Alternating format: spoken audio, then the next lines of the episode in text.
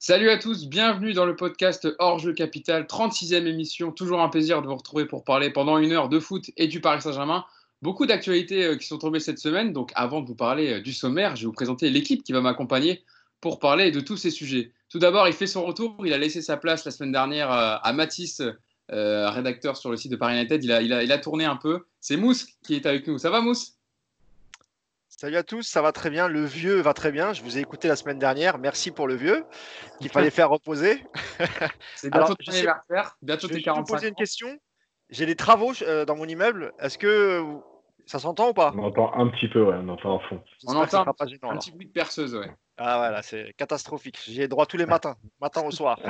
Oh, ça, ça, devrait aller, écoute, ça devrait aller. Également avec nous, et lui, il était là la semaine dernière, Yacine Amned. Ça va Yacine? Salut à tous, ça va bien, merci. Et enfin, euh, un ami du podcast, puisqu'il était déjà venu avec nous en studio, c'était lors de l'émission 25 en mars dernier, après la, victoire du PSG en demi-finale de Coupe de France contre Lyon, le 5-1. C'est Nicolas Puravo, ancien rédacteur en chef de Fort Fort Tout France et Football 365. Ça va Nico? Salut à tous. Ouais, c'était juste avant Dortmund et je vous disais que le confinement, fallait pas s'inquiéter, on risquait rien. Bien vu. Exactement. C'était sept jours avant, euh, avant le match contre Dortmund. Est-ce que on, on, a pris des nouvelles des chroniqueurs à chaque fois qu'on a fait le podcast. Est-ce que ton déconfinement se passe bien? Ouais, très très bien. Même le, même le confinement s'est bien passé. Nous, hein. on est euh, on est bien, on est dans la forêt, donc euh, ça va. Nous, on était bien, on aurait bien pris un mois de plus, ça ne nous aurait pas gêné en fait dans l'absolu, mais bon, content de vous retrouver quand même. Eh ben, plaisir partagé en tout cas. Alors, je vais vous donner le, le sommaire maintenant que je vous ai présenté l'équipe. On parlera tout d'abord, dans un premier temps, euh, du contexte un peu actuel avec la mobilisation de deux joueurs parisiens, Kylian Mbappé et Levin Kurzawa, euh, contre les violences policières. On l'a vu, euh, Mbappé qui a mis plusieurs tweets pour relayer voilà, par rapport à, la mort de George Floyd. qui a été tué dans les rues de, Minneapolis, et aussi de Levin Kurzawa, qui a participé au rassemblement en faveur d'Adama Traoré, voilà, ce jeune qui a été décédé en 2016 à la suite d'interpellation des gendarmes. On l'a vu, c'était mardi soir, il était dans le rassemblement pour dénoncer également les violences policières. Donc dans ce contexte un peu spécial, on se posera euh, plusieurs questions, euh, notamment est-ce que les footballeurs professionnels ont un rôle à jouer euh, sur des sujets sociétaux aussi délicats? Est-ce qu'ils doivent s'exprimer et comment peuvent-ils s'exprimer sur ces sujets? On passera ensuite en deuxième partie, on reviendra du sportif avec l'officialisation du transfert de Mauro Icardi au Paris Saint-Germain pour les quatre prochaines années. Ça y est, c'est définitif. voilà, le buteur argentin qui sera au Paris Saint-Germain pour les quatre prochaines années. Ensuite, euh, on ira sur le dossier de l'entraîneur Thomas Tourel. Est-ce qu'il restera au PSG la saison prochaine? Il y a plusieurs questions à se poser là-dessus. On fera un petit point notamment avec Mousse, qui je sais a quelques informations à donner sur euh, la situation de l'entraîneur allemand. Et ensuite, euh, on terminera avec une page mercato avec les pistes série les pistes Madine Leonardo, voilà, toujours dans son championnat favori. il y a plusieurs pistes pour les postes de milieu de terrain, notamment des joueurs de la Lazio et un joueur de l'AC Milan. Je ne vous en dis pas plus. On va donc commencer avec ce, premier thème. Euh, je vous le disais, euh, sur euh, la mobilisation de, deux joueurs parisiens, donc Kylian Mbappé et Levin Kurzawa, qui se sont mobilisés contre les violences policières, voilà, pour, dénoncer justement ces, ces, violences, sur, notamment avec George Floyd, qui a soulevé voilà, une vague mondiale contre le racisme et les violences policières. Il y a eu plusieurs mouvements, et notamment en France. Et justement, pour vous faire un petit point sur la situation par rapport à Kylian Mbappé, qui d'ordinaire est réservé, on va dire, sur les sujets de société, qui ne s'exprime pas trop là-dessus. Mais là, il en a profité pour s'exprimer, euh, notamment sur Twitter. Alors, son premier tweet date de samedi dernier. Hein. Le champion du monde français avait tweeté euh, euh, Justice for George, accompagné d'un point pour manifester notamment voilà, sa solidarité après la mort donc, de George Floyd à la suite d'une interpellation musclée dans les rues de Minneapolis. Voilà un tweet qui avait été liké par plus de 500 000 personnes et, et retweeté 80 000 fois. Donc voilà, quand les joueurs s'expriment sur les sujets, évidemment, avec euh, le nombre de followers qu'ils ont, ça prend toujours une importance considérable. Lundi, euh, le numéro 7 parisien avait, récidivé avec un tweet euh, disant Police with us, not against us. Donc la police avec nous, pas contre nous, accompagné d'un dessin voilà, d'une foule multiculturelle et multiraciale. Un post qui avait été liké plus de 750 000 fois entre Instagram et Twitter. Et pour son, dernier tweet, son dernier, son dernier soutien, c'était lundi, le buteur tricolore qui avait apporté son soutien au jeune Gabriel qui avait été grièvement blessé à un œil par les forces de l'ordre dans la nuit du 25 mai à Bondy, la ville de Seine-Saint-Denis dont il est originaire. Et pour Levin Kurzava, donc je vous le disais, il avait participé au rassemblement contre les violences policières mardi soir à Port de Clichy devant le tribunal de Paris. Alors, le problème, c'était que la manifestation était interdite par, la préfecture de police de Paris. Et il y a eu plusieurs critiques envers ces deux joueurs. On a reproché à, à Mbappé, on va dire, d'arriver un peu tard, un peu tardivement sur le sujet, de s'exprimer un peu tardivement sur le sujet, et à Levin Kursava de participer à une manifestation qui était interdite. Moi, la question que, je me pose et que je veux vous poser, je vais commencer avec toi, Nico. Euh, c'est est-ce que les footballeurs professionnels, ils ont un rôle à jouer sur ces sujets sociétaux? Est-ce qu'ils peuvent, est-ce qu'ils doivent s'exprimer euh, comme l'ont fait Mbappé euh, et Levin Kurzava Je ne sais pas s'ils ont un rôle. Par contre, ce qui est sûr, c'est qu'ils ont le droit de s'exprimer. Il n'y a aucune. Euh, moi, ça ne me, me, choque pas de voir un tweet de Mbappé, comme on peut voir très souvent, notamment des prises de position de, Lewis Hamilton en Formule 1 qui parle énormément sur ce genre de, de faits de société. Moi, ça ne me choque pas. Après, c'est le côté de dire euh, ils ont un rôle à jouer. Voilà, ça, ça me gêne un peu plus. Je pense qu'ils n'ont pas spécialement plus un rôle à jouer que, que n'importe qui, même s'ils ont une notoriété, une visibilité. Mbappé, il s'exprime comme, comme vous, comme moi. Voilà, il a, il a eu quelque chose à dire sur, sur un sujet qui l'a touché particulièrement. Il l'a exprimé. Alors, sur le timing, je n'ai rien à dire là-dessus, parce que c'est à lui de choisir et je ne vois pas de raison de polémiquer là-dessus. Mais, je trouve ça bien. Je trouve ça bien que qui rappelle que voilà, même si c'est un footballeur, même s'il gagne beaucoup d'argent, il a, il a des idées comme vous, comme moi, et il a tout à fait.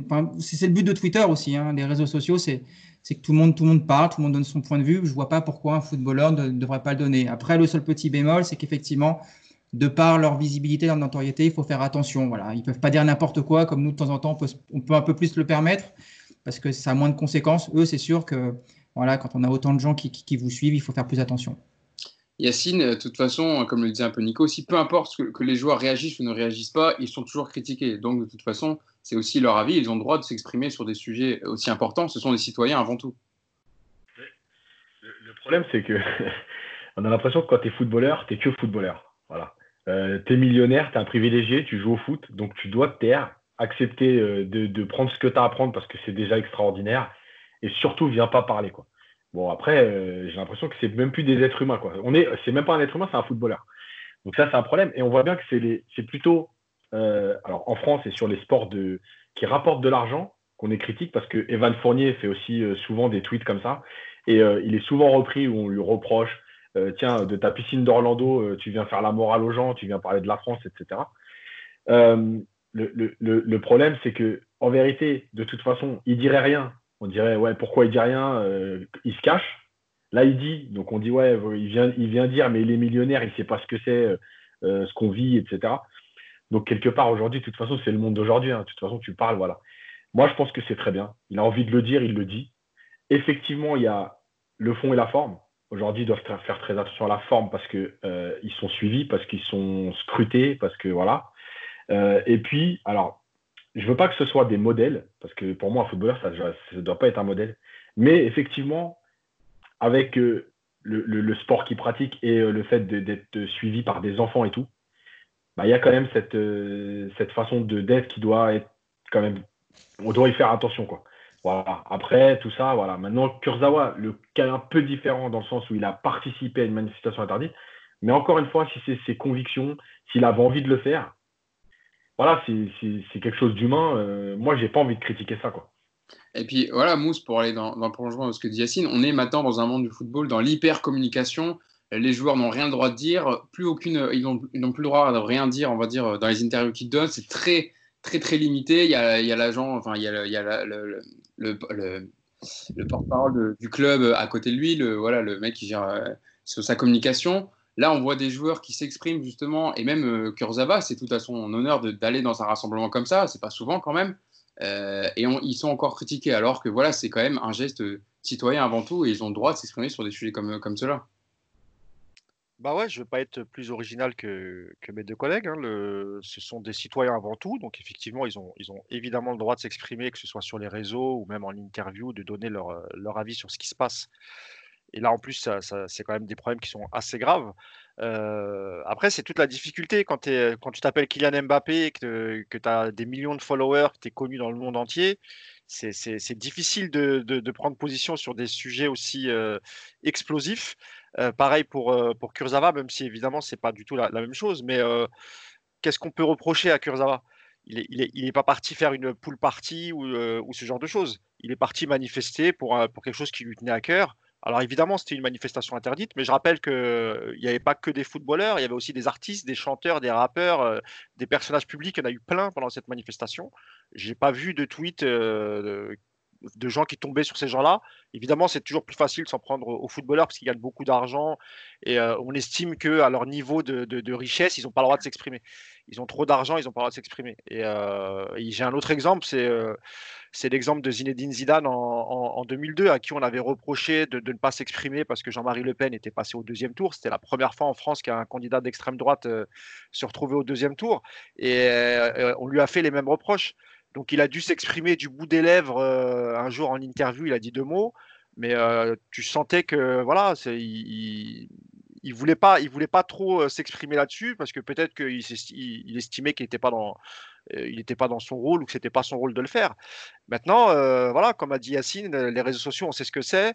si tu, si, si, si les footballeurs ne s'expriment pas, bah, on va leur dire, voyez, c'est des égoïstes, ils vivent dans leur bulle. Et quand ils s'expriment, bah, on dit ah oui, mais c'est de la démagogie, euh, c'est parce que leur sponsor, euh, pour Kylian Mbappé, on lui a reproché notamment de, de, s'être exprimé après Nike, son sponsor officiel. Donc en, gros, on lui, a, on lui, a, dit voilà, Nike t'a donné l'autorisation, mais si Nike n'avait pas tweeté, tu ne l'aurais pas fait. Euh, on n'en sait rien du coup. Peut-être qu'il a pris son temps et que, que, c'est juste du hasard, un hasard de timing. Mais non, non, ils ont tout à fait le droit de s'exprimer et, c'est même bien de s'exprimer sur ces ouais Nico. Après, y a, j'ai, quand même deux, petits bémols. Le premier sur Kurosawa, c'est pas moi qui me gêne, c'est pas qu'il participe à une manifestation interdite. Je suis plus du côté euh, de la crise sanitaire actuellement. Voilà, on est à 15 jours de la reprise du PSG, si tout se goupille à peu près bien. Je pense que c'est pas très intelligent d'aller se mélanger comme ça au milieu de 20 000 personnes, avec un risque même minime d'être contaminé par le virus. Voilà, je trouve qu'il aurait peut-être par rapport à ça, peut-être un petit peu plus dû, faire attention. Après, sur le, fait d'aller euh, participer à ça parce que ça lui tient à cœur, je pense que c'est tout en son honneur de, le faire, il n'y a pas de souci. Et après, sur Mbappé, il y a aussi un autre petit bémol, c'est que c'est bien effectivement de s'exprimer sur plein de sujets qui, te tiennent à cœur, mais il faut aussi se rendre compte que, bah, on parlait de Nike, on peut, on peut parler aussi du PSG, ce sont des joueurs qui, qui génèrent beaucoup d'argent, qui touchent beaucoup d'argent, qui ont des contrats, et qui peuvent pas dire n'importe quoi, n'importe quand. Et ça, il faut aussi l'accepter. Voilà, on verra jamais Mbappé mettre un tweet pour dénoncer le travail des enfants euh, pour Nike à une époque. Voilà. Et, on va lui faire le reproche, mais c'est normal. Comme nous, on va pas euh, demain sur Twitter euh, faire un, plaidoyer monstrueux contre notre employeur parce qu'il y a quelque chose qui nous plaît pas. Voilà, ça aussi, il faut l'accepter. On verra pas Mbappé parler des conditions de travail des ouvriers au Qatar. Voilà, c'est des sujets où et il y a ça, et moi, je trouve c'est un petit peu hypocrite, c'est on va leur dire, vous parlez pas assez, quand vous parlez, c'est soit trop tard, soit c'est pas le sujet qu'on aimerait que vous, vous évoquiez. Il faut prendre tout en compte, c'est n'est pas forcément simple dans, dans leur cas justement de s'exprimer, et c'est pour ça que, que quand il y a des sujets comme ça, en plus, qui sont assez, assez universels, voilà, tout, le monde aujourd'hui, je pense, est touché par le racisme, par la violence policière. C'est bien, c'est bien qu'ils le fassent du coup, mais il faut aussi accepter qu'ils puissent pas le faire sur tous les sujets. Yacine, tu voulais réagir aussi Je voulais juste rebondir sur Zidane, c'est euh, c'est pour résumer un peu tout ce qu'on a dit. Avant que Zidane s'exprime, il y a plein de gens qui disaient ouais, c'est pas normal que quelqu'un comme Zidane, qui représentait France 98, Black Blamber, etc., s'exprime pas. Dès qu'il a dit un mot, même s'il l'a dit du bout des lèvres, il y a toute l'autre partie qui est venue dire ouais, mais de quoi il se mêle? Il vit à Madrid, il est footballeur, il est millionnaire. Donc, euh, de toute façon, en fait, c'est malheureusement quand tu un personnage public, euh, c'est le, le, revers de la médaille. quoi que tu dises, quoi que tu fasses, tu vois, là, on disait Mbappé, il a attendu. Il n'aurait pas attendu euh, on aurait dit, ouais, tout de suite, il saute sur l'occasion. Il attend, on dit, il attend. Bref, voilà, c'est aussi les réseaux sociaux. Il y a les bons côtés des réseaux sociaux, mais il y a les très mauvais côtés. Et ceux-là en font partie, malheureusement, mais il faut l'accepter. Ça fait partie du, job aujourd'hui. Après, peut-être que Mbappé, c'est euh, plus maîtrisé, ça comme sur euh, l'affaire George Floyd et, sur, sur Adama Traoré et le jeune Gabriel. Mais prenons le cas d'un autre sportif qui s'est fait rattraper par la patrouille récemment. C'est le boxeur Tony Yoka, qui lui qui lui a tweeté comme s'il était euh, en bas de sa cité dans son hall, alors que euh, c'est un sportif reconnu, euh, voilà, médaille olympique, il est maintenant boxeur professionnel. Alors évidemment, il a retiré le tweet. Hein, alors je crois que c'était assez violent, hein, c'était niquer tout, brûler tout, tout. Voilà, brûler tout, niquer tout. D'ailleurs, il s'est fait reprendre par, par Raphaël Tronçon. Exactement, qui a eu tout à fait raison. De façon tout à fait admirable en disant qu'il détruit le travail de centaines d'associations et de bénévoles qui essayent justement d'améliorer les conditions pour les jeunes qui sont issus de banlieue, etc. euh, pour aussi favoriser le, dans la vie de, tous les jours, pour l'intégration au travail, etc. Et que de mettre des tweets comme ça, ça n'aide en rien et que ça détruit le travail de gens qui agissent vraiment au quotidien. Voilà, toi, tu parlais du fond et de la forme. Bah, là, la forme est, inadmissible. sur le fond, il aurait, il aurait pu s'exprimer mieux que ça. Alors ensuite, il, il, a rattrapé le coup en disant que lui vivait maintenant aux États-Unis et comme il était un homme noir, que ça le concernait, que lui aussi pouvait se faire contrôler à un feu rouge, etc mais le mal est fait, c'est beaucoup trop tard. Donc là, je pense que lui, c'est un, tweet spontané, etc. Et peut-être que pour, pour Kylian Mbappé, c'est pas plus mal. Hein. Vaut mieux que ce soit maîtrisé d'ailleurs. Hein, parce que voilà, quand c'est pas maîtrisé, voilà ce que ça donne. C'est très dangereux. avant de, conclure dessus, je voulais terminer par une question, Yacine. Est-ce que la frontière, finalement, est, un peu toujours compliquée dans le regard des gens, on va dire, entre un véritable positionnement d'un joueur sur un sujet, sur une thématique, et de la communication? Bah, oui, et je pense aussi que ça, ça dépend euh, beaucoup de euh, l'affinité ou, de l'amour que tu portes au joueur en fait. Quand c'est quelqu'un que tu aimes moins, tu te dis toujours ah c'est de la com. On l'entend souvent de toute façon une fois sur deux. Ah ouais mais il dit ça mais c'est de la com. Et voilà. Euh, donc donc aujourd'hui ça dépend aussi du, du, de ce que tu ressens pour le joueur. Est-ce que c'est quelqu'un que tu apprécies ou pas, ses prises de position, etc. De toute façon aujourd'hui, enfin dans la com on peut tout mettre. Donc tout est de la com. oui, la, frontière, elle est tellement infime entre le, en fait, le moment où tu te dis, euh, c'est ce qu'ils pensent vraiment ou c'est pour se faire bien voir. Voilà. C'est ça, Encore une fois, on peut pas, on peut pas, on peut pas se mettre à leur place. Euh, naïvement, on a envie de penser que quelque part, ils, sont quand même encore un peu euh, sincères. Alors, on est obligé d'avoir des doutes, mais, mais après, si on, enfin, faudrait avoir des doutes sur tout, en fait. Donc, voilà. Nico, tu veux répondre aussi à la question? Bah, non, je pense que c'est bien résumé tout ça. C'est vrai que c'est après, c'est de la sensibilité de chacun. Euh, moi, Mbappé, je ne passe pas mes journées avec lui. Je ne sais pas comment il, peut vivre ce genre d'événement. Je ne sais pas si plus jeune, il a été confronté à, ce genre de, problèmes, de racisme, de violence policière. Je ne connais pas vraiment euh, toute sa jeunesse. Mais encore une fois, c'est un sujet qui touche, on le voit, qui touche beaucoup de monde. Euh, moi, je suis peut-être naïf, mais j'ai envie de croire que tous les gens qui s'expriment là-dessus, c'est sincère. Voilà les gens, là, j'ai vu beaucoup de, carrés noirs hier ou avant-hier, je sais plus, là, qui ont, qui fleuri sur les réseaux sociaux. J'ose croire que tous les gens qui participent à ce genre de, de, mouvement spontané, et, bah, et voilà, et c'est qu'ils sont touchés par ce genre de, de choses et que c'est pas de la com. Après, Kylian Mbappé, est-ce qu'il a besoin de, de se faire bien voir sur un tel sujet? Je pense pas. Voilà, je pense qu'il a déjà une image très positive de partout. S'il met ça, c'est pas pour gagner deux points de notoriété. Je pense que juste, voilà, il est touché qu'il a envie de le dire à sa manière. Et moi, encore une fois, j'ai trouvé ce qu'il a fait, lui, c'était très sobre. J'ai trouvé que le timing, encore une fois, était à, sa, convenance et euh, j'ai du mal à comprendre qu'on puisse critiquer ça, vraiment. Je trouve ça bizarre. En plus, limite, certains joueurs auraient des fois plus à perdre qu'à gagner en, en, tweetant sur des sujets comme ça. Donc, euh, c'est tout à leur honneur de s'exprimer sur des sujets et ça nous semblait important d'y revenir dans le podcast parce que c'est des sujets quand même sociétaux assez importants. On va revenir aux, sportifs. Euh, si vous le voulez bien, on va passer à la deuxième partie du podcast avec l'officialisation de la part du Paris Saint-Germain du transfert de Mauro Icardi. Donc, il sera présent à la reprise pour la reprise de l'entraînement le 22 juin, mais de façon cette fois, il ne sera plus prêté, mais officiellement sous contrat avec le Paris Saint-Germain. Pour vous donner donc les détails du contrat, du deal avec l'Inter, euh, un transfert qui initialement l'option d'achat était de 70 millions d'euros, mais Leonardo a, a, réussi à obtenir une petite ristourne avec un transfert à 50 millions d'euros plus 8 millions d'euros de bonus, donc contrat de 4 ans. Il est lié au club jusqu'en 2024. Il était à 10 millions de salaire à Inter, il passe normalement à 12 millions de salaire. Et dans ce contrat, l'Inter a souhaité insérer un deal, hein, une clause de non-retour en Italie, une clause anti-Italie. Donc en gros, si le PSG revend dans le futur Mauro Icardi à un club italien, il devra verser pas moins de 15 millions supplémentaires à l'Inter Milan. On comprend Mousse, c'est pour éviter surtout la concurrence de la Juventus Turin. Mais à ce prix-là, Leonardo a réalisé, sur le marché très concurrentiel des numéros 9, a réalisé un excellent coup. Ouais, d'ailleurs, je crois que la clause, euh, euh, elle n'est pas indéfinie. Hein. Je crois que c'est pas 18 mois. Je crois que c'est dans les premiers 18 mois, il me semble. Ouais, Peut-être, oui. Ouais, je pense que c'était dans un futur proche, surtout pour éviter qu'ils le revendent dès cet été ou euh, l'été prochain. Ouais, je pense que c'est plus au cas où il voulait le revendre tout de suite à. Parce qu'il était question peut-être de l'acheter et de le revendre directement à la Juve pour éviter que l'Inter le revende directement à la Juve. Mais en fait, non, c'est pas du tout pour ça. Parce que le... si, si, euh, si euh, Leonardo a, obtenu une telle ristourne, c'est surtout parce que le PSG était seul à négocier avec l'Inter et l'Inter voulait absolument se débarrasser d'Icardi et que le seul, les seuls interlocuteurs et le seul club qui était vraiment chaud, d'ailleurs, il avait l'option d'achat, c'est le PSG. Donc euh, l'information qui était parue la veille de l'équipe du soir qui disait que Mauro Icardi avait choisi la Juve et qu'il partirait à, Turin était complètement fausse.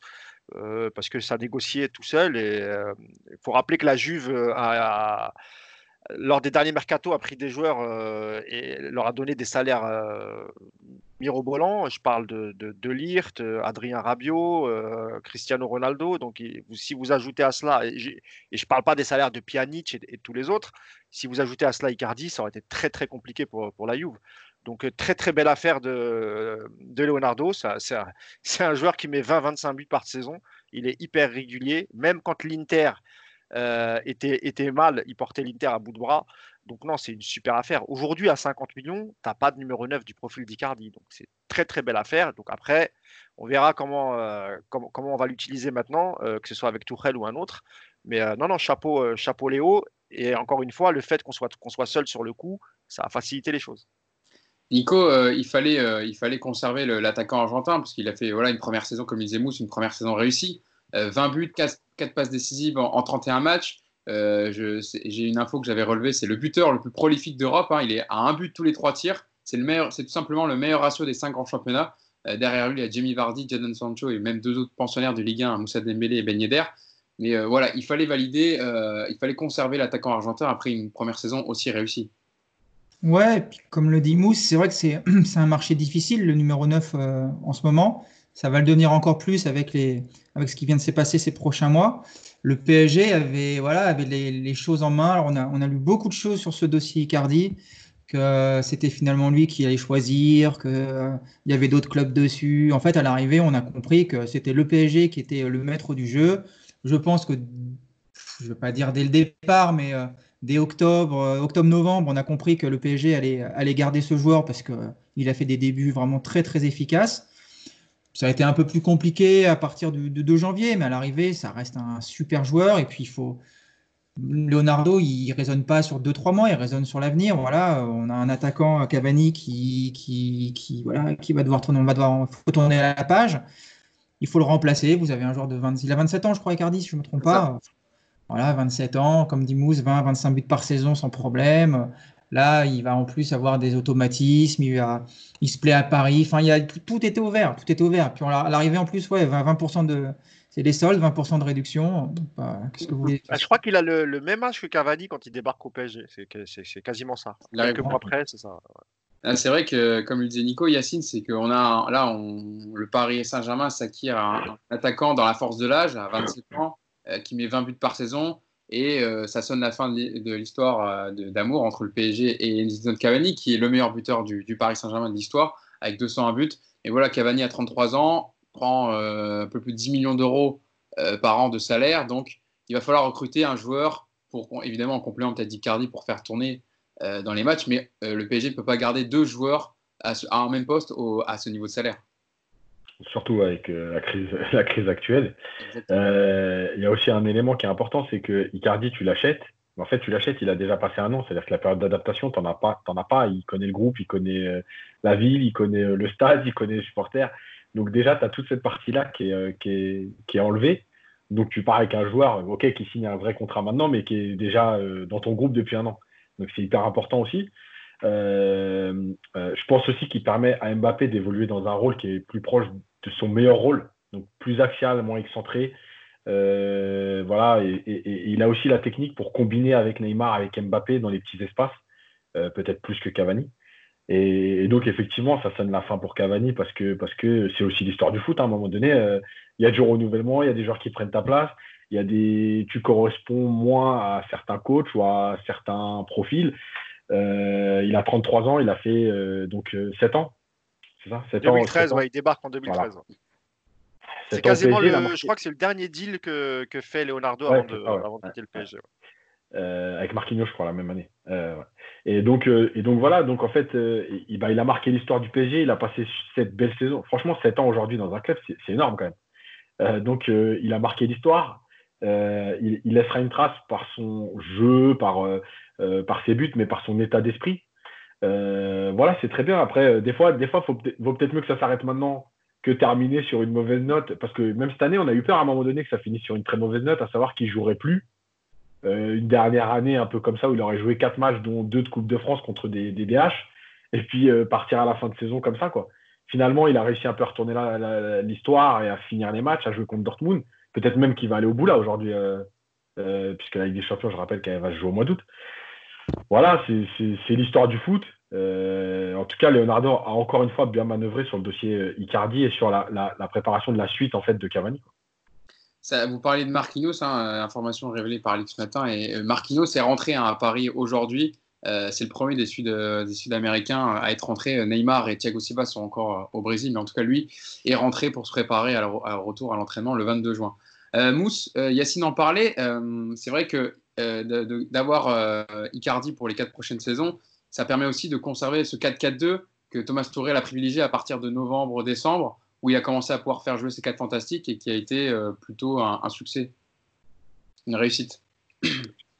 Ouais, après, c'est encore faut-il qu'il le, le, le mette dans le, dans le 11 titulaire, parce que c'était plus le cas jusqu'à l'arrêt de la Ligue 1 euh, il était, euh, Cavalier était, a été repassé devant. Euh, bah, d'ailleurs, ce, qui avait provoqué une colère noire de, l'attaquant argentin qui, qui avait pété un câble dans le vestiaire.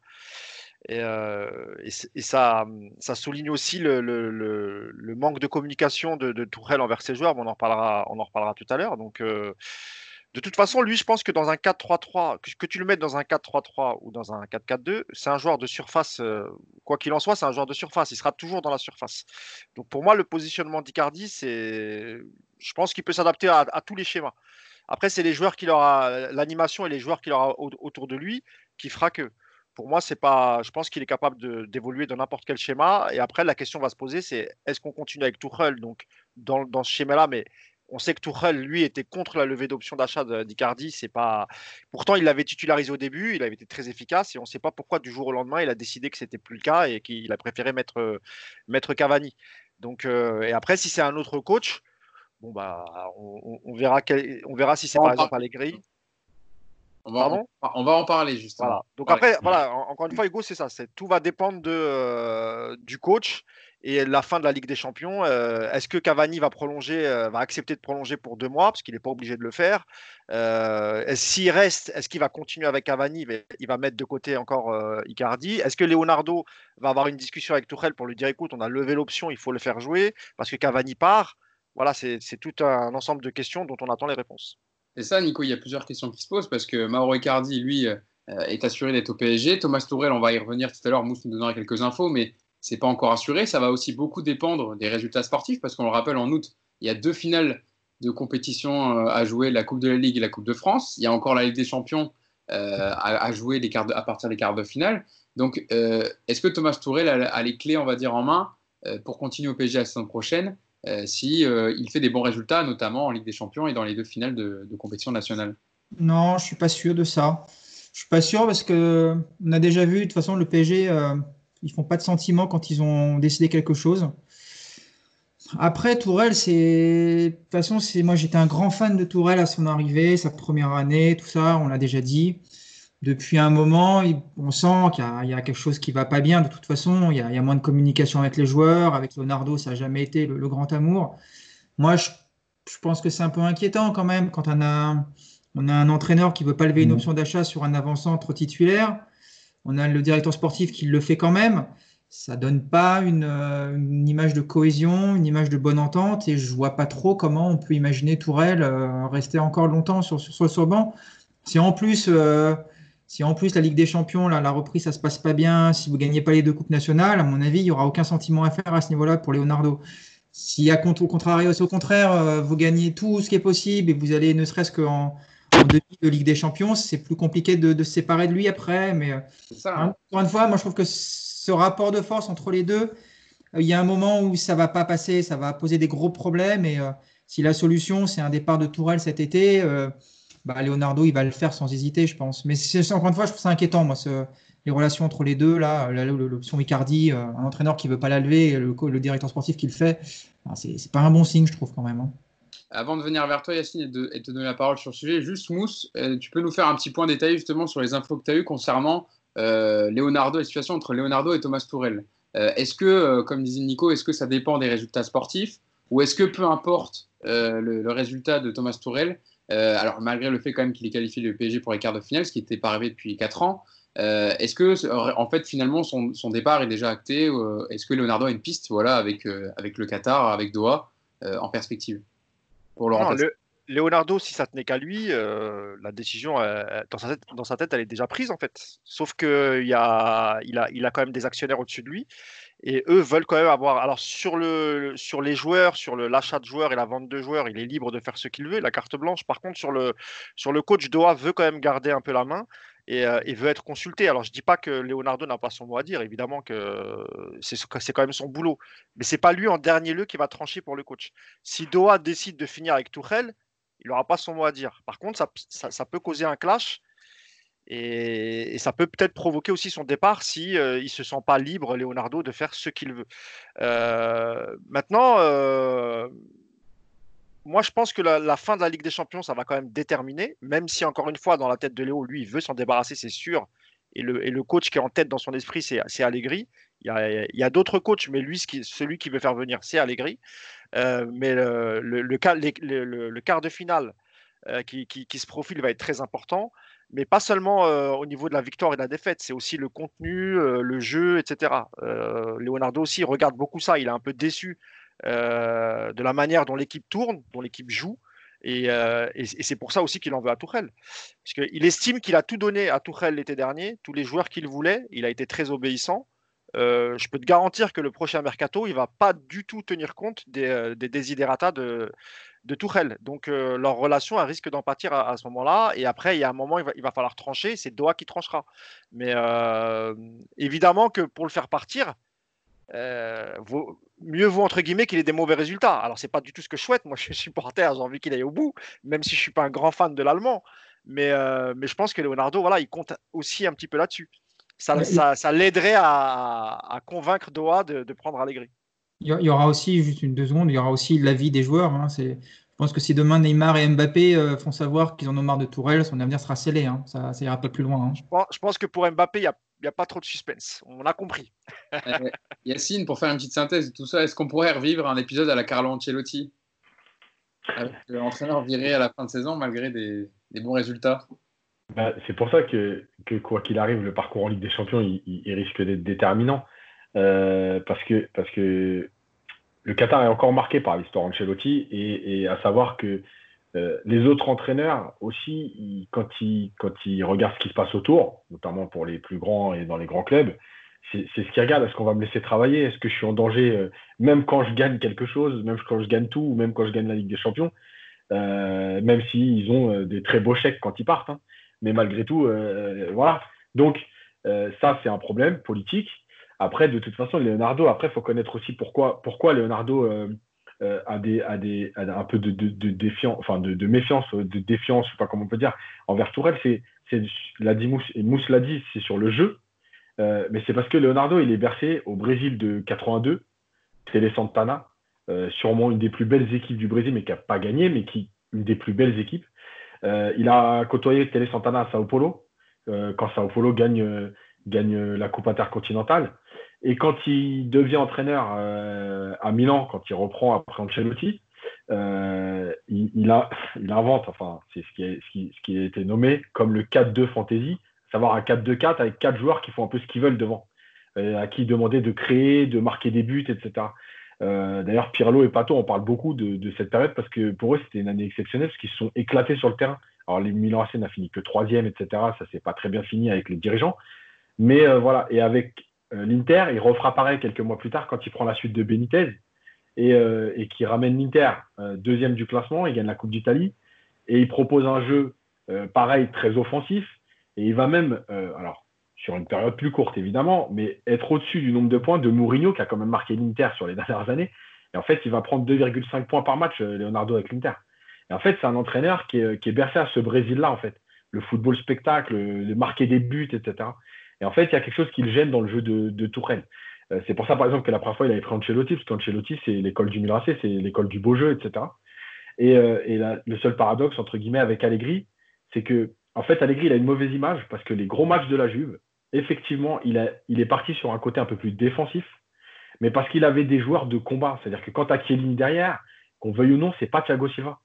Euh, Chiellini, il aime le combat, il aime. Donc tu tu tu, tu Même devant, hein, même Mandzukic, hein, c'est voilà, voilà, c'est pas des... voilà. Mais, on oublie souvent qu'Allegri a joué beaucoup de matchs de Ligue des Champions en alignant euh, Mandzukic, Dybala, euh, Higuain en même temps avec euh, un milieu de terrain en 6 avec Pjanic. Euh, tu vois, le, match retour à Madrid, c'est exceptionnel ce que fait la Juve. Et en fait, on, reste, on, donne, on a une mauvaise image d'Allegri sur un ou deux matchs en fait. Parce que même en championnat, la Juve a toujours été, a eu ce côté spectaculaire. Donc, euh, c'est pour ça que euh, je pense que s'il veut Allegri, c'est aussi pour amener ce petit côté tactique qui manque au PSG, entre guillemets, dans les très gros matchs. Mais il sait que c'est un entraîneur assez pragmatique et s'il a le matos pour faire du spectacle dans une Ligue 1 très faible, ben, il va le faire. Eh ben, sinon, j'ai trouvé la solution. On n'a qu'à mettre Léonard dans l'entraîneur. Comme ça, les 4 de devant, ils vont s'amuser. Hein, si tu veux mettre un 4 D'ailleurs, alors, même si ça avait été la rumeur, mais dans l'équipe d'aujourd'hui, ils en reparlent. Quand, euh, quand en 2013, il s'en va, qu'il y a l'histoire avec l'arbitre, dans l'article, il est écrit que c'était lui qui devait prendre la suite et Leonardo apparemment l'a répété régulièrement que c'est lui qui devait prendre la suite d'Ancelotti. En tout cas, il voulait, il, voulait absolument euh, avoir une période coach au PSG, ça c'est vrai. Voilà. Et donc, euh, alors aujourd'hui, je ne sais pas si c'est toujours d'actualité, mais c'est vrai que ça a toujours fait partie. D'ailleurs, il y a quand même pas si longtemps, il était à, en Turquie où il a essayé de construire encore une fois une équipe qui, voilà, Antalya Sport, où il a essayé de construire une équipe. Alors, il n'a peut-être pas choisi les meilleurs, les meilleurs mecs, mais c'est des très bons joueurs de foot entre Eto, Menez, Nasri. Il, manquait que Ben Arfa, en fait. Voilà, c'est clair. Là, il avait. Quoi, tu là, là, là, là, les kebabs de Antalya, là, là ah. ils auraient été ravis. Là. Euh, Nico, euh, est-ce que tu penses que Massimiliano Allegri, donc, euh, on rappelle qu'il est libre, qui est un, un, des entraîneurs privilégiés par Leonardo pour prendre la succession de Thomas Tourelle, serait un entraîneur qui ferait progresser le PSG dans les matchs de Ligue des Champions, tactiquement, et voilà, sur les petits trucs qui font que le PSG ne va pas plus loin pour l'instant que les quarts de finale de Ligue des Champions. Il a, il a deux trucs en tout cas que, que Tourelle a priori n'a pas encore. C'est un, l'expérience, forcément. Il a un passé d'entraîneur qui est, qui est quand même beaucoup plus, euh, beaucoup plus affirmé, plus long et plus prestigieux. Et je trouve qu'il dégage aussi ce que Tourelle n'a pas, c'est une forme d'autorité naturelle. Voilà, moi, Tourelle, c'est ce que je, j'ai pas l'impression que Tourelle, on nous l'avait présenté à son arrivée comme un entraîneur euh, ultra rigide, euh, capable de, gueuler sur tout. Et à l'arrivée, je trouve qu'il donne une image d'un entraîneur qui essaye d'être très, très bien avec tout le monde, avec les cadres, avec les dirigeants. Enfin, et je trouve qu'Allegri, il a ce côté, voilà, peut-être peut l'école italienne, hein, tout simplement, voilà, comme un Ancelotti naturellement. Voilà, c'est des gens qui imposent le respect. J'ai l'impression que, que, déjà, ce serait une bonne chose. Après, comme le dit très très bien Yacine, c'est un super entraîneur qui, a fait des matchs énormes avec la Juve.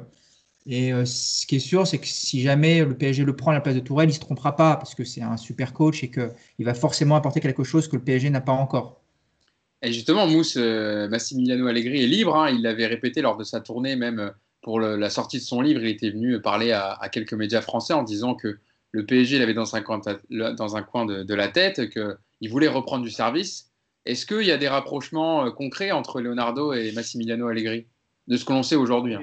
Ah oui, ils sont en contact. Ils ont été plusieurs fois en contact. Euh, de toute façon, l'agent d'Allegri avait proposé euh, l'été dernier quand, quand Antero Henrique avait quitté le PSG et, Leonardo est arrivé, bah, il y a une valse d'agents qui a débarqué à Doha. Euh, tu sais, quand tu changes de directeur sportif, bah, tu essayes de, de vendre des joueurs, coach. Voilà. Et le coach Allegri avait déjà été proposé. Après, euh, il avait été conforté Tourelle, donc il n'était pas question de, de, de séparer de, lui dès cet été, même si normalement, euh, vu. Enfin, je, parle de l'été dernier, hein, donc du coup, après la défaite de Manchester, l'élimination calamiteuse ils ont, je pense qu'ils ont fait un peu la même erreur qu'avec Emery, c'est-à-dire que quand tu perds 6-1, en vérité, c'est difficile de t'en remettre. Donc normalement, tu aurais dû t'en séparer euh, à la fin de saison pour essayer de, minimiser le traumatisme et de ne pas repartir avec le même coach. Et là, l'erreur qui a été faite, c'est la même. Donc je pense qu'ils n'ont pas voulu se désavouer parce que c'est un choix de Doha, donc ils ont préféré le garder. Mais oui, oui, les contacts, euh, sont, les contacts entre Leonardo et Allegri sont, fréquents. Euh, moi, je pense qu'ils doivent discuter pour essayer de voir déjà de trouver un accord sur le salaire, etc.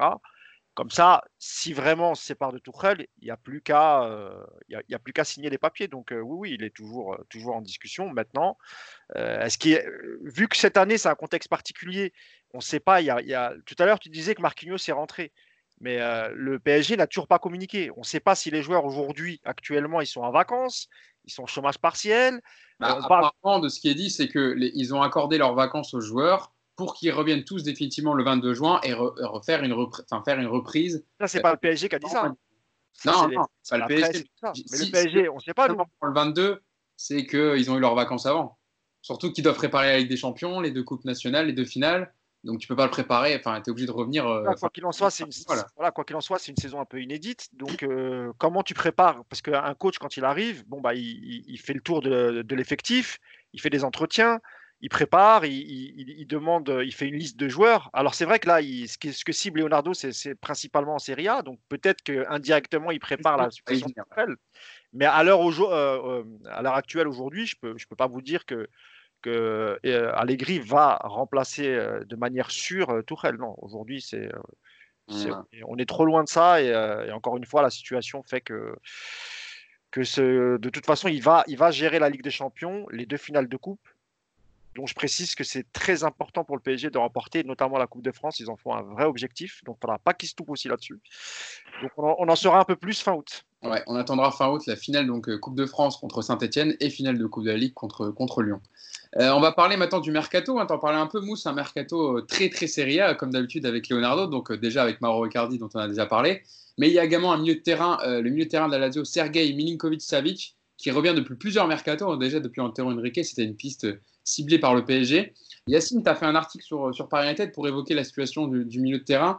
alors, la, information, hein, avant qu'on enregistre, je vous parliez d'une blessure de Savic, c'est confirmé, je viens de vérifier, donc il s'est blessé à l'entraînement et il doit passer un IRM du genou, donc euh, ça peut laisser de longs mois. Ah bah t'imagines si c'est un truc où tu es absent 3-4 mois. Euh, bah, hein. On verra si la, la Lazio communique euh, à ce sujet, mais en tout cas pour revenir sur l'article de Yacine, la Lazio on demande énormément d'argent et surtout n'est pas, pas vendeur puisque la Lazio euh, est deuxième de Serie A. Euh, le championnat italien va reprendre euh, le 20 juin. La, Lazio est très bien placée pour être qualifiée en Ligue des Champions la saison prochaine, donc n'a pas un besoin urgent d'indemnité pour son mercato et surtout vendre un de ses meilleurs joueurs de cette saison. La, la Lazio, c'est pas la Roma. Hein. La Lazio, ils ont, ils ont de l'argent. Ils, ils sont deuxième du championnat à un point, c'est-à-dire qu'ils jouent encore le titre. Mm. et, ils vont, et, vont, aller en Ligue des Champions. pourquoi s'affaiblir? Sauf offre euh, que tu peux pas refuser, donc euh, autour de 80 à 100 millions, il euh, n'y a aucune raison aujourd'hui que, que, la Lazio vende Milinkovic-Savic, surtout que lui, il est bien aussi là-bas, qui peut connaître la Ligue des Champions avec le club où il est bien, la ville où il est bien. voilà, après, ça ne veut pas dire qu'il n'est pas intéressé par le PSG, mais il y a aussi des contextes aujourd'hui qui font que voilà, il n'est pas non plus. Enfin, si la Lazio était sixième championnat et qualifié pour l'Europa League, ça changerait beaucoup de choses. là, le fait de jouer le titre en faisant une belle saison, euh, en battant la Juve, euh, en, pratiquant un jeu quand même qui est, plutôt intéressant avec Simone Inzaghi. Euh, pourquoi partir? Donc, donc voilà, après, c'est vrai que c'est dommage parce que je pense qu'il correspond tout à fait à ce que Leonardo répète depuis un an. il nous manque un peu de taille et un peu de poids au milieu de terrain. Je crois que c'est le profil parfait parce que ouais, puis en plus il a, il a, il a le poids et la taille, mais il a aussi la technique. C'est pas juste pour mettre de l'impact et dire on prend quelqu'un parce qu'il nous manque ça. Il est aussi capable de. Enfin, c'est un très bon joueur de football. puis au milieu de terrain, c'est pas un 6, il hein, faut le préciser, parce que tu as peut-être des gens qui pensent qu'il va venir pour jouer devant la défense, euh, que ce soit dans un système à, 2 ou à 3, mais non, non, il joue plus haut euh, au milieu. Quoi. Et en fait, c'est toujours, ça le problème avec toujours ça le problème avec le PSG. On a l'impression qu'on euh, on cherche plein de profils au milieu. Et, en vérité, c'est pas une priorité, hein, ce genre de. Ce genre mais voilà, on n'a toujours pas ce numéro 6, entre guillemets, à la Casemiro, on va dire euh, qui reste devant la défense, qui fait le taf. On n'a que des joueurs un peu polyvalents. tous les clubs qui arrivent en demi et finale de Ligue des Champions, ils ont tous ce type de joueurs. Nous, on l'a pas. Donc, donc voilà. Donc, euh, mais après, ce serait une belle acquisition. Après, 100 millions, je honnêtement, pour moi, c'est beaucoup trop cher aujourd'hui. Oui, en plus, euh, Nico, le président de la Lazio, Claudio Lotito, est très gourmand et on l'a déjà vu sur plusieurs mercatos il voulait le joueur et il a toujours demandé des sommes faramineuses. Est-ce que tu penses justement, c'est des profils recherchés? On parlera après du cas d'Ismail Benasser, hein, le milieu de la Milan, qui a un, autre profil. Est-ce que tu penses que c'est ce genre de milieu qu'il faudrait au PSG, ou alors que c'est pas le poste le plus où il faut le plus recruter du côté du PSG pour la saison prochaine? Ce qui est sûr, c'est que ce n'est pas du tout la priorité du moment. Euh, avant de se renforcer au milieu, il va falloir se renforcer derrière, parce que ça, c'est une obligation. Il y a des fins de contrat à combler. Après, euh, comme, euh, comme ils le disent très bien, le PSG, ça fait deux, trois, enfin, depuis Thiago Motta, en fait, il faut une sentinelle à cet effectif. C'est une. On nous a vendu Gay comme, comme le 6 rêvé, ce n'est pas le cas. On a un Paredes qui n'arrive pas à s'imposer, alors qu'il a peut-être justement lui un peu plus le profil pour avoir ce poste. Donc si le PSG doit claquer 80 euh, ou 100 millions, moi je préférerais effectivement que ce soit sur une sentinelle. Après, euh, effectivement, c'est un très bon joueur. Il est grand, il est technique. Euh, toutes les équipes ont besoin de, ce genre de joueur, mais peut-être justement, paradoxalement, le PSG en ce moment, non. Le PSG n'a pas besoin aujourd'hui de, de, foutre en l'air tout toute l'enveloppe mercato sur un joueur qui va apporter un, petit, un plus parce que c'est il a déjà dépensé 50 millions pour Icardi. déjà, il y a déjà 50 millions qui sont partis. Alors après, on ne connaît pas non plus les, la flexibilité du fair play financier cette année. On sait que le PSG n'a pas de problème d'argent. Euh, on peut nous, vendre ça comme on veut. Euh, vous lisez les articles économie dans l'équipe, euh, on est limite à, la Banque de France à la fin du mois, est-ce que tout va très mal? Mais non, évidemment que le PSG n'a pas de souci de, ce côté-là, mais il va pas non plus falloir faire n'importe quoi. On va pas mettre 50, 60. Là, j'ai vu un pack avec l'arrière 80 millions les deux. Adam, Adam qui a une saison c'est cher quand derrière, vous devez impérativement recruter au moins deux latéraux et puis aussi peut-être un défenseur central si vous ne gardez pas Thiago Silva. Donc, euh, encore une fois, avant de, se lancer dans ce genre d'enveloppe euh, importante, comme mon avis, le PSG a d'autres priorités. C'est ça, parce qu'en plus, Yacine, tu avais fait un autre article. As fait, tu fais tellement d'articles que je suis obligé de les reprendre. Euh, sur la situation, en fait, sur le fait que, voilà, comme le Nicolas rappelait, il va y avoir beaucoup de joueurs en fin de contrat. pour les citer, Evin Kurzawa, Thomas Meunier, euh, Thiago Silva, Dinson Cavani, Choupo-Moting. Alors après, il y a même en plus jeune Aouchiche et euh, Tanguy Kouassi qui pour l'instant n'ont pas prolongé avec le PSG. Ça libérerait une masse salariale de au moins 40 millions d'euros. Alors après, voilà, il faut les postes à renforcer, ça serait surtout les latéraux. On parle des milieux de terrain, des pistes mais il y a du monde à renforcer. Euh, il, y a, il y a des postes à renforcer, surtout derrière sur les latéraux. Bah, juste une petite parenthèse, Paris va peut-être finir avec des champions avec 12 joueurs.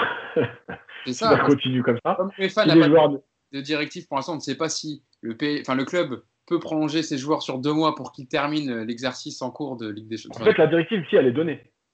Les, clubs ont la possibilité. Après, c'est les clubs.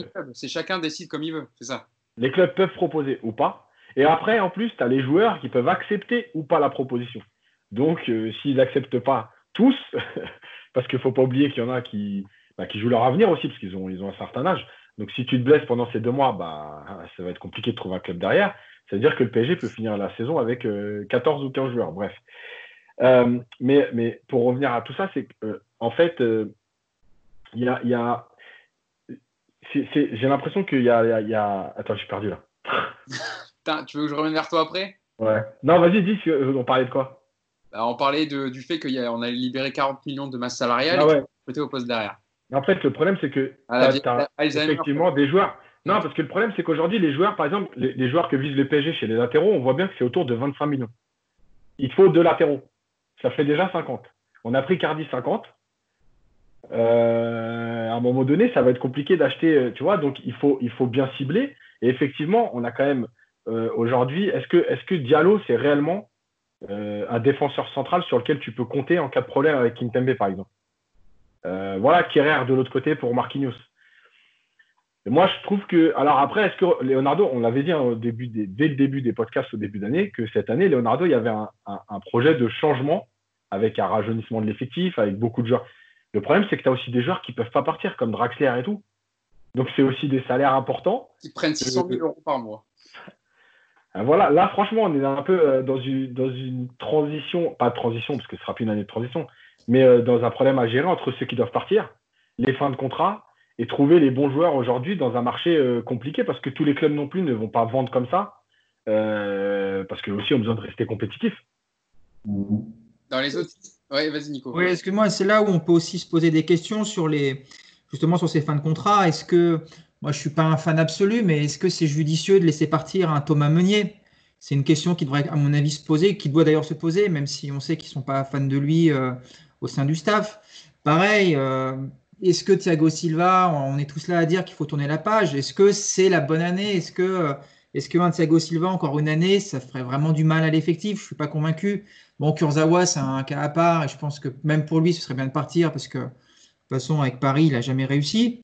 Mais c'est sur des postes, alors Cavani, c'est à part parce que Cavani en concurrence avec Icardi, effectivement, tu ne peux pas contenter les deux. Donc, euh, laisser partir Cavani, pour le coup, je pense que ça justifie. Mais voilà, Meunier et Thiago Silva, c'est deux défenseurs que tu as sous la main. Est-ce que, est que ça ne vaudrait pas le coup de prolonger un Meunier deux ans euh, parce qu'il va te rendre des services encore au moins une saison euh, C'est peut-être aussi quelque chose qui te permettrait après d'avoir une enveloppe recrutement plus conséquente sur des postes où tu vas aller plutôt chercher effectivement après de la qualité. On parlait du milieu de terrain notamment. À voir. sur, les, défenseurs, je trouve que c'est assez. Euh, ah, elle est compliquée la situation. Elle est compliquée parce que ceux qui partent, tu n'étais pas sûr qu'ils doivent partir, et puis ceux qui restent, parlait de Kerrer, on parlait de Diallo, euh, t'es pas sûr qu'ils doivent rester non plus. Donc c'est pas évident. Hein. C'est vrai que Mousse, des, profils comme Tom Meunier, enfin des latéraux, en plus on sait que le, marché des latéraux est très concurrentiel, peut-être autant que les numéro 9, les très, on va dire les très bons latéraux surtout. Euh, Thomas Meunier, il a déjà été contacté par plusieurs clubs. Hein. Il y a eu Tottenham, apparemment José Mourinho qui le rappelait. évidemment, ce genre de profil s'appelait à des clubs comme Tottenham qui n'investissent pas énormément sur le marché des transferts. Souvent, ah, c'est quand même un international belge.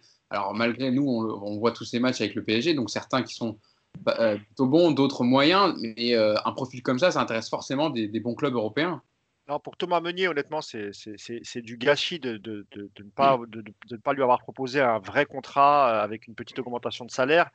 c'est un, joueur qui a, qui a, eu beaucoup de visibilité, que ce soit avec l'équipe nationale belge ou avec le, le PSG. Donc évidemment, aujourd'hui, vu le prix des latéraux et euh, honnêtement, Meunier, euh, on peut le critiquer, mais c'est pas le plus mauvais des latérales droits d'Europe, quoi. Tu vois, il, est, il, est, il est au milieu, on va dire. Euh, c'est, c'est, il n'a pas été mis en confiance par Tourelle aussi, tu parles. Déjà, mais pour moi, ça reste quand même un, bon joueur avec une bonne mentalité. C'est pas un joueur qui se cache sur le terrain. Alors, il fait des mauvais matchs parfois, mais on peut pas le, on peut pas le, soupçonner de, tricher ou de se cacher sur un terrain. Donc évidemment que c'est dommage parce qu'il y a un manque à gagner. pareil pour Kurzawa. Kurzawa, bon, il est peut-être moins bon sportivement, mais euh, il, a 25, il a 25 ou 26 ans, il me semble. Euh, c'est un joueur qui, qui, vaut, qui est coté entre 15 et, 25 millions sur le, marché, je pense. Thomas Meunier, un peu plus. On aurait même pu le vendre entre 30 et 40 millions. 27 ans, Kurzawa. Voilà, mais 27 ans, mais ça reste, ça reste jeune, tu vois. Parce que Kurzawa, c'est pas parce qu'il n'a pas réussi au PSG que c'est un mauvais joueur pour moi, c'est un très bon joueur, Kurzawa. Simplement, il s'est perdu, c'est tout. C'est juste ça. Et je voulais faire une précision sur euh, Maruzic de la Lazio. C'est pas du tout euh, un joueur que veut Leonardo. C'est un joueur qui est très moyen et qui vaut à peine 5 millions d'euros. C'est simplement, euh, c'est un peu comme l'histoire Pastore-Sirigu en 2011. C'est-à-dire qu'on fait un, packaging parce qu'en fait, celui qui a la plus grosse valeur, c'est Savic. Il, il en voudrait, lui, entre 80 et 100 millions uniquement pour ce joueur.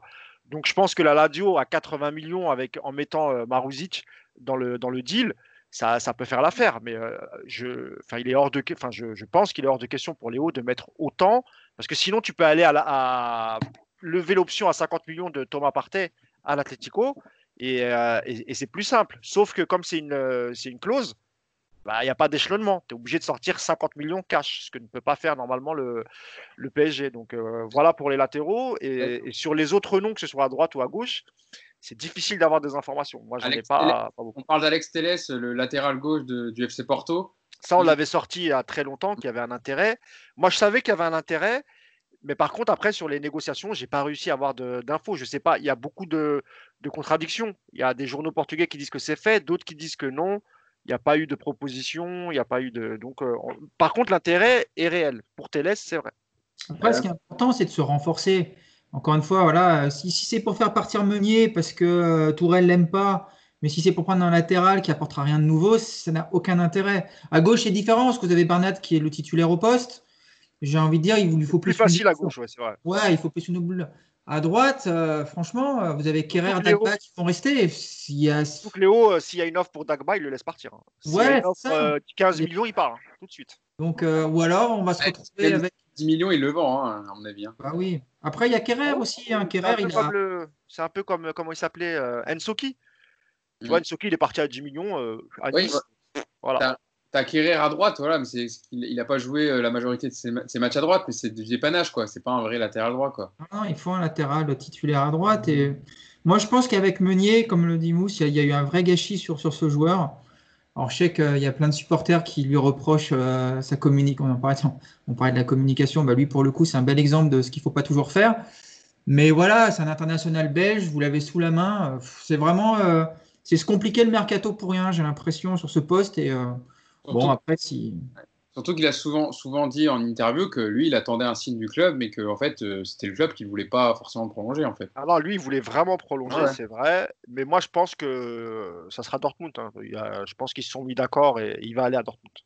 Euh, pour terminer sur les, pistes Serie A au milieu de terrain, on parle beaucoup, euh, Mousse, de Ismaël Benasser aussi, voilà, qui, qui, joue à l'AC Milan, qui a été le meilleur joueur de la Cannes en 2019 avec, avec son pays, l'Algérie, qui, qui avait, battu le, le Sénégal. Euh, il, était à, il était Empoli la, saison dernière, il y a deux ans et il, était monté avec Empoli. Il avait, signé, il avait failli signer à Lyon d'ailleurs, mais comme Juninho et Silvino est arrivé, la doublette brésilienne, ils avaient, s'étaient déportés sur Thiago Mendes Todil, qui a un excellent choix, on le voit. Euh, euh, Ismaël c'est un joueur aussi qui a une clause libératoire à 50 millions d'euros. Il a fait, c'est une des, on va dire, une des, valeurs sûres de, de, de l'AC Milan dans une saison un peu moyenne. Euh, qu'en est-il des contacts entre PSG et, Benasser On sait juste que c'est un intérêt de Leonardo, mais c'est un peu cher, 50 millions d'euros, et il y a surtout d'autres clubs en première ligue qui euh, seraient intéressés par ses services. Moi, l'info que j'avais sur Benasser, c'est qu'effectivement, Léo l'a contacté directement pour prendre la température, mais il n'y a pas eu de contact les, officiel entre les deux clubs. Il, y a pas eu, il me semble qu'il n'y a pas eu de proposition. Il y a des infos qui sont sorties qu'il y avait une proposition de, de 30 millions. Moi, euh, c'est peut-être vrai, mais moi, c'est pas ce qu'on m'a dit. On m'a dit qu'il n'y a pas eu de proposition euh, officielle. Mais là encore, pour Benasser, est-ce que c'est un joueur qui va, dont on a besoin déjà premièrement, et est-ce qu'il va apporter une plus-value euh, avec l'effectif qu'on a déjà?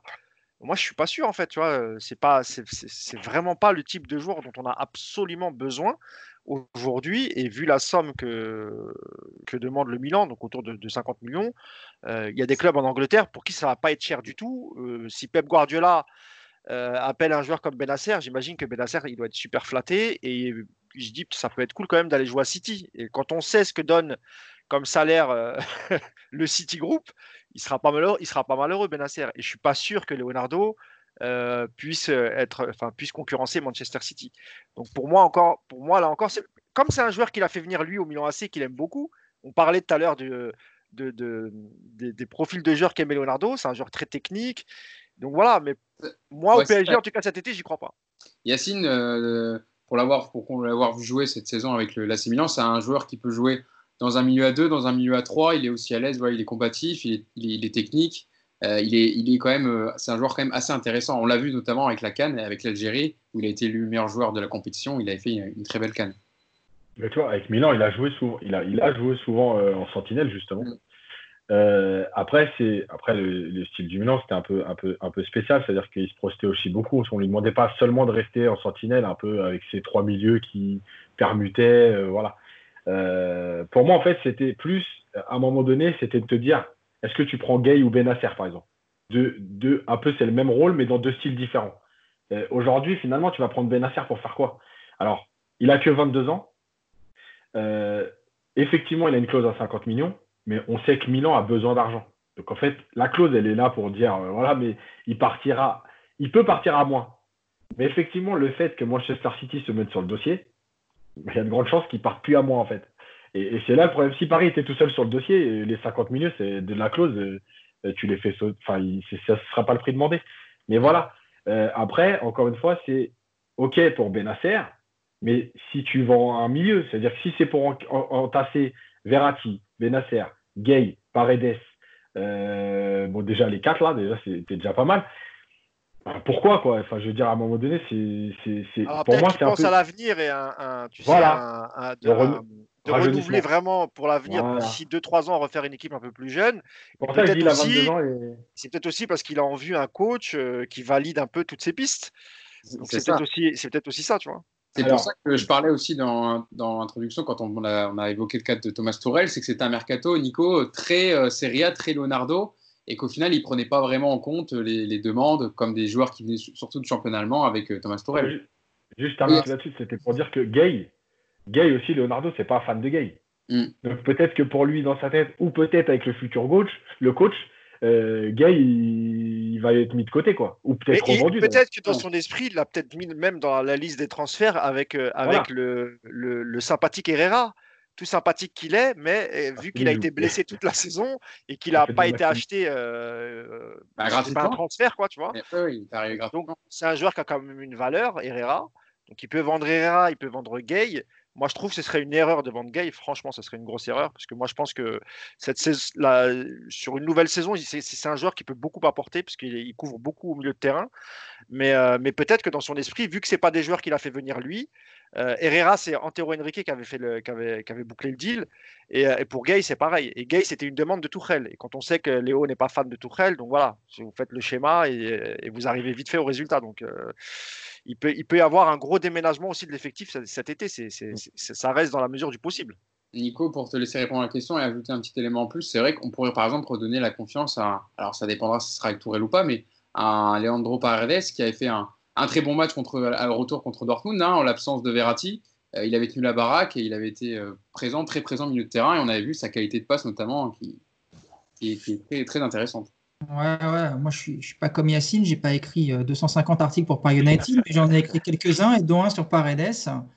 Et moi je suis fan, moi je suis fan de ce joueur-là parce que c'est, c'est un, je trouve que c'est un mini Thiago Motta dans l'état d'esprit, voilà, c'est un sale type comme on a besoin dans le football. Il vous, il en faut des mecs comme ça qui, qui vient mettre des coups, qui vient te provoquer, qui te parle mal. Et à l'arrivée, on voit que c'est super important. Et Paredes, quand il a eu l'occasion d'enchaîner quelques matchs, il est tout de suite remonté en puissance, il a tout de suite trouvé ses repères.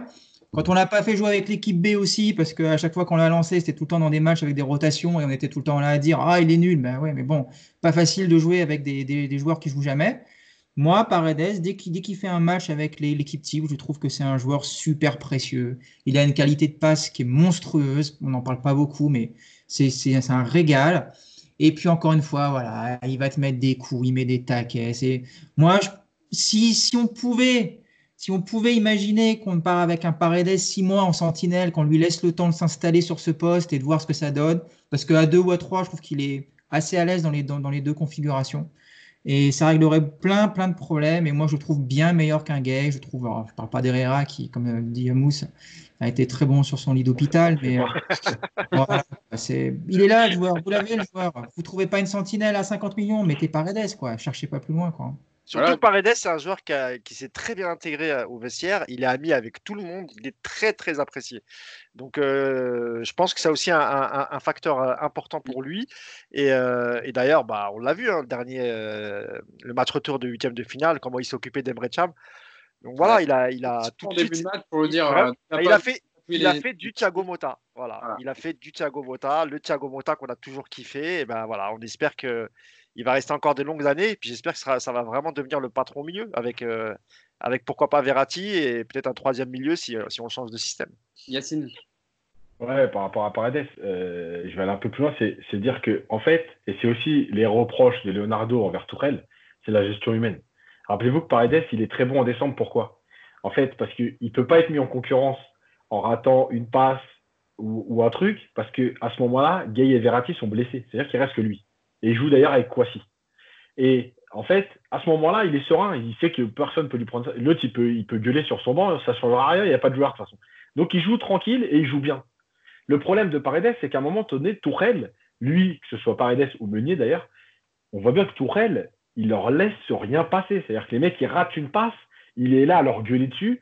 Euh, euh, je sais plus qui c'est qui racontait, je crois que c'est toi, Hugo, quand on parlait, euh, quand on parlait au Mousse, euh, qu'au match de Dortmund. Oui, oui. En fait, euh, le, le, le match euh, contre le Real Madrid, tu veux dire pour Meunier? Non, Ouais, non, non, ouais, le pour match Paredes.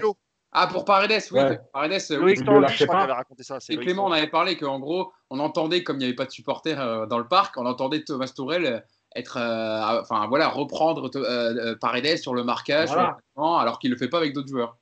Voilà, et donc à un moment donné, quand tu es joueur, même si tu es un très bon joueur, quand tu as ton coach qui te lâche pas comme ça tout le temps, c'est énervant, c'est euh, c'est stressant, même si c'est des grands joueurs, même s'ils connaissent la pression, mais c'est stressant. Et c'est à un moment donné bloquant parce que tu dis, c'est-à-dire que je rate une passe et je vais me retrouver sur le banc. C'est pas possible. Le mec, il a besoin aussi d'être libéré, d'être serein, de se dire, bah écoute, je rate une passe, je rate une passe. Quoi. Et donc tout ça, ça fait qu'il y a aussi cette gestion-là. Et Paredes, pour moi, je, suis- je suis comme Nico, c'est-à-dire qu'aujourd'hui, en tout cas dans l'effectif, bah, ouais, tu peux peut-être, euh, suivant les caractères, changer Gay, Verratti, etc. Mais pour moi, Paredes, c'est le premier que tu dois mettre. C'est le seul qui a toutes les caractéristiques que les autres n'ont pas. La passe qui fait mal entre les lignes euh, et le côté euh, Vislar qui vient un peu euh, mettre des coups, provoquer, défendre ses partenaires. Parce qu'il n'y a pas que mettre les coups. Il y a défendre ses partenaires. on l'avait vu avec Neymar quand il vient tout de suite dans les regroupements dire non, non, mais je suis là, moi. Voilà, c'est important. Ouais. juste un mot pour finir. Après le, ouais. parce que moi aussi, il faut, que j'y aille, mais juste sur, sur le, management entre, euh, entre Tuchel et, les joueurs. A contrario, ce qu'on peut dire, c'est que et, en match, des mecs comme Meunier, Paredes, il va leur gueuler dessus, il va pas les lâcher. Et puis lorsqu'il s'agit de faire sortir son joueur star Mbappé, que celui-ci le dénigre ou refuse de lui serrer la main, à, lui, tu lui fais des câlins Mbappé, tu le prends dans tes bras en lui expliquant mais non, calme-toi, Mais pour certains joueurs, et, et son deuxième défaut, c'est que Tuchel, c'est le genre de coach à s'occuper que du 11 titulaire. Quand tu n'es pas titulaire dans son esprit, il ne s'occupe pas de toi. Et c'est aussi pour ça que certains joueurs ont, baissé les bras. Et notamment euh, la, phase où Paredes ne jouait pas, quand il, quand il rentrait, il faisait pas des bons matchs parce que, comme l'a dit Yacine, il n'avait pas la confiance de son coach. Et en plus, quand tu as un coach qui, à l'entraînement, ne, s'occupe pas des remplaçants en leur disant voilà, euh, gagnez votre place, ah, tu vois, l'image d'un Klopp, ce qu'il a pu faire peut-être euh, à Liverpool avec notre ami qui avait, j'ai oublié son nom, qui est joué, l'ancien Lillois. Origi, voilà, tu vois, tu l'as senti concerné dans ce. C'était un demi-finale quand c'est une demi-finale où il marque le but, tu vois. Et ben, et ben, moi, ce qu'on m'a dit, c'est que c'est que Tourelle, il n'est pas du tout comme ça. C'est-à-dire que les, les, remplaçants, euh, il les met de côté. Il, s'occupe uniquement des titulaires. Ça veut dire qu'il chauffe. Il, il, il, va pas, euh, si tu veux, euh, motiver les remplaçants. en leur promettant que si à l'entraînement ils sont bons, et eh ben, ils gagneraient leur place. et, et, ça, c'est ça, et, ça, Léo l'a très bien compris et, c'est un problème pour lui. Alors qu'on sait qu'en plus, pour aller loin en Ligue des Champions, il faut concerner un groupe de 18 joueurs et pas seulement 11 joueurs, parce que quand tu as des blessés ou des joueurs qui sont un peu moins en méforme il faut compter sur tes remplaçants euh, notamment. Donc voilà, peut-être que d'aller chercher des, joueurs à 50-60 millions d'euros, la solution interne serait peut-être la meilleure pour le Paris Saint-Germain, en tout cas au poste de milieu de terrain. On aura l'occasion d'en reparler. Hein. D'ici là, on se doute bien qu'avec le mercato du PSG, il y aura eu d'autres infos et d'autres rumeurs. Merci à vous d'avoir été avec nous pendant cette heure de podcast. Toujours un plaisir. Merci Nico d'avoir été avec nous. C'était un réel plaisir de, de te Au plaisir. podcast. Et tu reviens quand tu veux. Hein. Si tu as des tu peux écrire pour Paris United quand tu veux, Nico. Hein. Comme ça, tu Moi, je viens que quand Mousse m'invite. Hein. C'est pas souvent, donc euh, bon. eh ben, tu, reviendras la prochaine semaine si tu es, si dispo avec, avec grand plaisir. Je vais te rappeler, Nico. Merci beaucoup d'avoir été avec nous. Merci Yacine, merci Mousse et donc merci Nico pour cet podcast. Et puis on vous dit à jeudi prochain. Salut tout le monde. Bientôt. Merci, ciao, ciao.